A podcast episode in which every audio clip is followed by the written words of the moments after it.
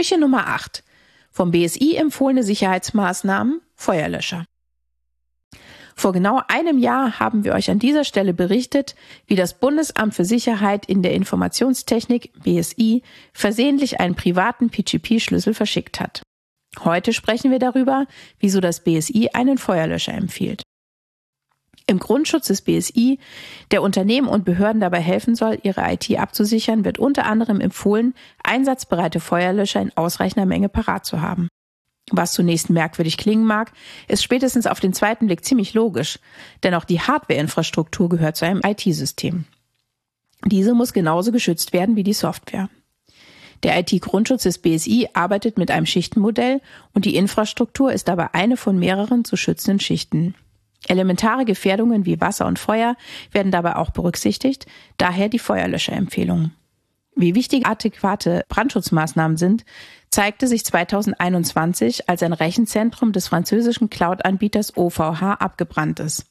In Folge waren mehr als dreieinhalb Millionen Websites mit über 450.000 Domains offline. Größere Datenmengen sind wegen fehlender Offsite-Backups für immer verloren gegangen. Ein Grund für das Abbrennen war wohl unter anderem auch das Fehlen einer Löschanlage. Bei der Sicherheit von Hardware dürfen wir aber nicht nur an Elementarschäden denken. Auch die aus Türchen 5 bekannten Hacking-Gadgets sollten nicht in die Nähe unserer Hardware kommen. Dazu braucht es passende Zugangsregeln und Kontrollen. Dafür sorgen hoffentlich die BetreiberInnen der Rechenzentren, in denen eure Hardware steht. Weniger oft wird an die tagtäglich benutzte Hardware gedacht. Der Zugang zu einem Entwicklerinnenrechner kann leicht schwerwiegender sein als das versehentliche Verschicken eines privaten PGP-Schlüssels, da Entwicklerinnen häufig privilegierte Zugänge zu IT-Systemen haben. Den Laptop nur mal kurz aus den Augen lassen kann oft schon ausreichen, um sich Zugang zu verschaffen.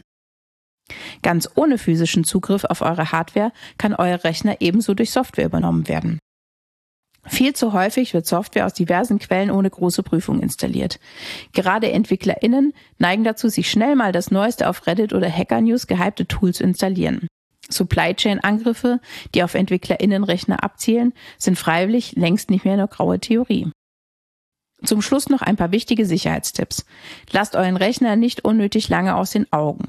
Verschlüsselt eure Festplatten, sperrt euren Rechner immer, wenn ihr ihn gerade nicht benutzt, schließt keine auf der Straße gefundenen USB-Geräte an eure Rechner an, installiert nicht einfach Software aus beliebigen Quellen und, ganz wichtig, bei Feuer erst das Gebäude verlassen und dann auf Twitter, TikTok, Instagram und Co posten, nicht umgekehrt.